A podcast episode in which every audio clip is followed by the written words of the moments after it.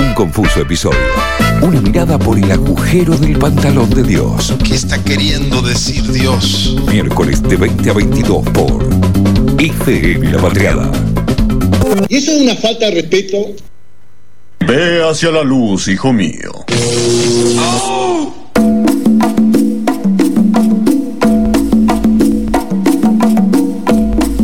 Qué lindo cuando en la radio se, se acumulan coincidencias y magias de cada uno, ¿no? Porque ahí el, el malagrino tiró una magia. Me diste el aire, además tengo que decírtelo, cuando justo entró el 15, el minuto 15 a las 9 horas de la noche. Tiene una 15 cara de noni, nuestro operador. Pobre, nada más.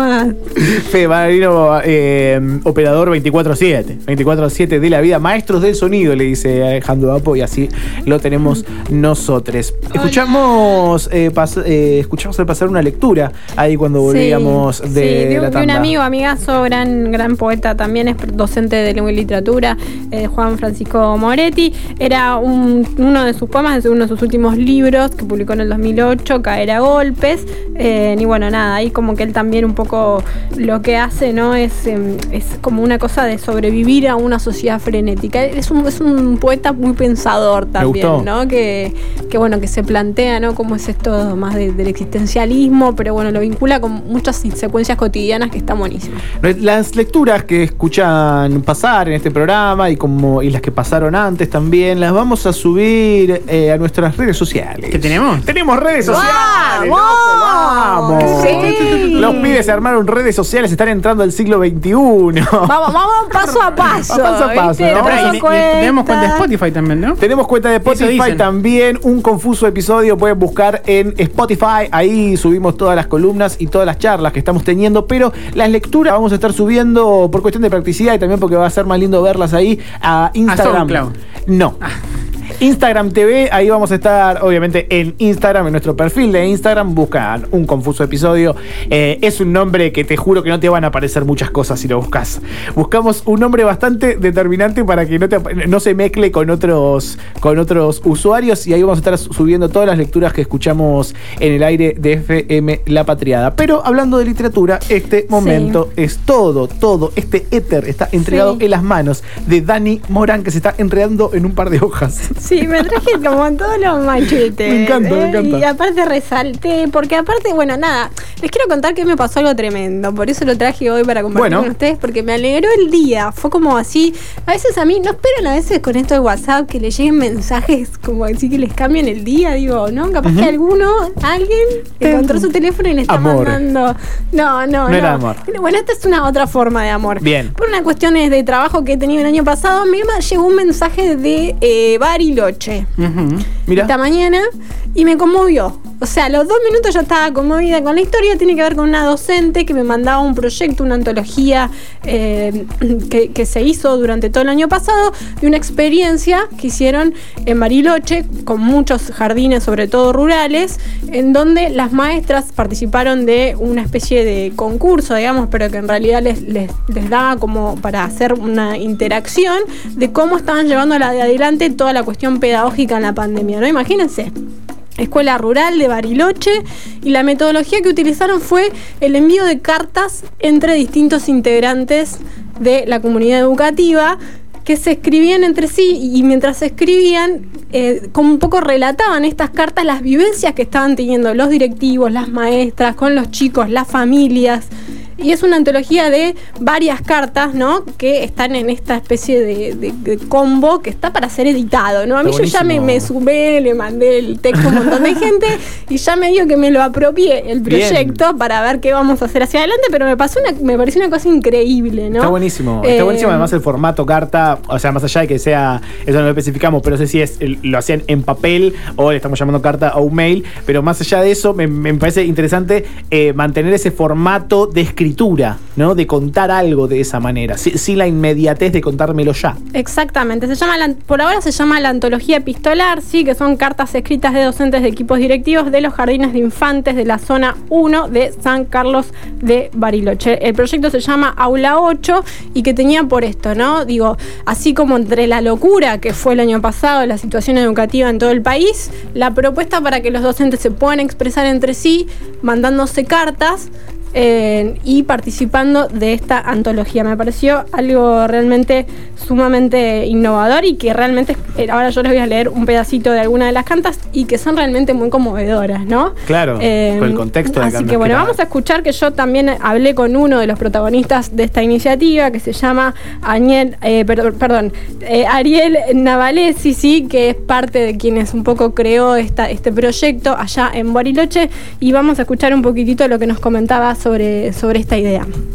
Es una colección de cartas fruto de lo que llamamos o describimos como una convocatoria pedagógico-literaria, Voces desde el aula 8. Justamente lo que quisimos fue eso, reunir y hacer in- interactuar las voces directas de quienes estuvieron sosteniendo el frente de trabajo durante el año 2020 en medio de una situación tan anómala, tan particular, inesperada, como la que vivimos, eh, inicio y, y tránsito inicial de la pandemia. En situación de ASPO, nos, como, como el conjunto docente del país, nos pusimos al hombro esta responsabilidad de asumir y sostener lo que, lo que se dio en llamar la continuidad pedagógica,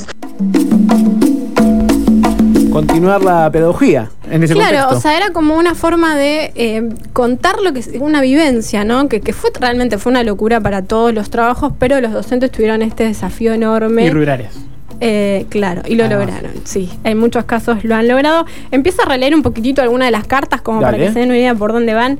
Esta es una carta de un jardín de Mascardi, San Carlos de Bariloche, eh, del 28 de noviembre del 2020. Querida Norma, hola, ¿cómo estás? A pesar de la distancia te siento tan cerca y eso me alegra mucho y me hace sentir muy bien. Nada impedirá que sigamos cerca una de la otra. Hoy quería contarte y compartir con vos que siento que ha sido un gran año, distinto, excepcional, con muchas oportunidades de aprendizaje y estoy agradecida por haberlo vivido. Sí, vivido. Porque en el mes de febrero eran todas expectativas y deseos y llegamos a la escuela nueva, ¿te acordás? Todo desconocido, la escuela, los docentes, las familias, el lugar, las costumbres, la comunidad, pero a pesar de los miedos e inseguridades empezamos con todas las ganas. No fueron días, fueron, no fueron días fáciles, menos mal que nos teníamos una a la otra. Después cuentan, por ejemplo, lo- el momento del COVID, parte de la carta, ¿no? Nos organizamos mejor días y horarios para enviar las tareas, diálogos con las familias, intercambio, acompañamiento, consideración de cada situación familiar, sus posibilidades y dificultades, sus fortalezas, la conectividad, la conectividad, la adecuación de las tareas, las consideraciones de la familia, sus saberes. ¿Qué hubiéramos hecho sin la familia? ¿No? Dicen parte de la carta. Nada. Por eso me alegro que hayamos conocido con tiempo para establecer buenas relaciones. Fue muy importante permitió que los juntos los docentes y las familias pudiéramos seguir haciendo la escuela desde cada una de las casas, con nosotros también acompañando a cada uno de ellos. Pero fue importante también el trabajo en equipo que pudimos hacer entre docentes, proyectos compartidos, reuniones, encuentros semanales, entregas de propuestas por áreas, días acordados, los WhatsApp con las familias. Imagínense la locura de, Sí, sí, sí. ¿no? Como que un poco se cuentan la cotidianidad. Obviamente está en la carta la palabra Zoom, así que bueno, nada, ahí un poco lo que escribe Norma. Sobre el final dice algo así como, bueno, no será tiempo de descansar ya, yo creo que sí, sí es necesario hacerlo, recuperar fuerzas para pensar nuevos desafíos y poder mirar con los anteojos de este 2020 seguramente eh, vendrá más y crear miradas, también pensar siempre qué es lo mejor brindar y posible y soñada educación para nuestros estudiantes. Deseo que estés muy bien, aunque creo que así, que cuides a todos y te cuides y pronto podamos tomar unos mates con aquellos como aquellos que hemos compartido durante el año y compartimos la vida como siempre. Abrazo y gracias, Norma, ¿no? Como son Sí. algunas de las historias que se escriben entre docentes, ¿no? Y que, bueno, nada, relatan las situaciones que están viviendo ahí en- profundamente en San Carlos de Bariloche, pero me parece un proyecto divino, no sé. Sí, enseguida me sumé a... Además también funciona medio como, como esto también. eh, Como un diario. Eso, eh, como diario y también como registro de esta época. Que, y además en la posición de los docentes, que es que están completamente expuestos, que están muy pocos cuidados como siempre. eh, y, y que bueno, que, que está buenísimo también tener esa, esa experiencia de diálogo entre ellos. ¿no? Sí, vamos a escuchar a Ariel eh, Navalesi, que bueno, es parte de este proyecto, eh, que nos contaba un poquitito más sobre esta, esta antología, podríamos decir, de cartas de docentes en época de pandemia. a participar de este cierre eh, con el formato, jugando con el formato literario de la carta. Por ahí, bueno, por ahí nos apoyábamos un poco en Brunner cuando él habla de, de que esto, ¿no? De la narración como, como un, modo de pensar que, nos ayuda a, organizar el discurso y al organizar el discurso organizar también la experiencia o convertir en experiencia aquello que estamos viviendo, ¿no? En la medida en que somos capaces de conceptualizar o de, o de nombrar lo que nos pasa, lo que nos pasó, lo que, lo que esperamos, lo que deseamos, lo que tememos.